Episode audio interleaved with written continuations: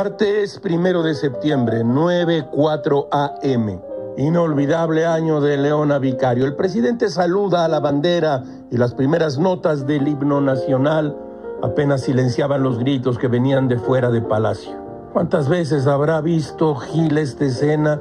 Se llama informe presidencial y siempre son aburridos, pero este, este es un navío cargado de, de desgracias nacionales.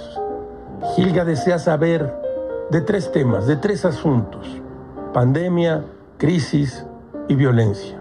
Pero tal y como lo había prometido el presidente, arrancó con la idea de purificar la vida pública de México. A esto él le llama combate a la corrupción. Una pregunta, ¿es el antídoto de la corrupción la austeridad? No.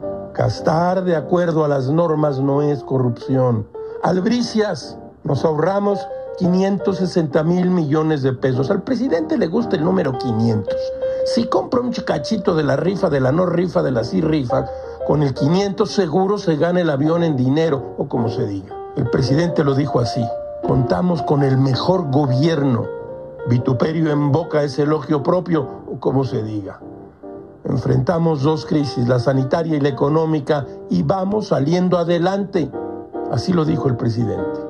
Para Gamés la mejor noticia del día es que el discurso fue breve. El mandatario, desde luego, no dejó pasar la ocasión de culpar al pasado de todos los males que ahora nos aquejan. Todo, todo es muy raro, Garacho. Como diría Oscar Wilde, los buenos terminan felices, los malos desgraciados. Eso es la ficción.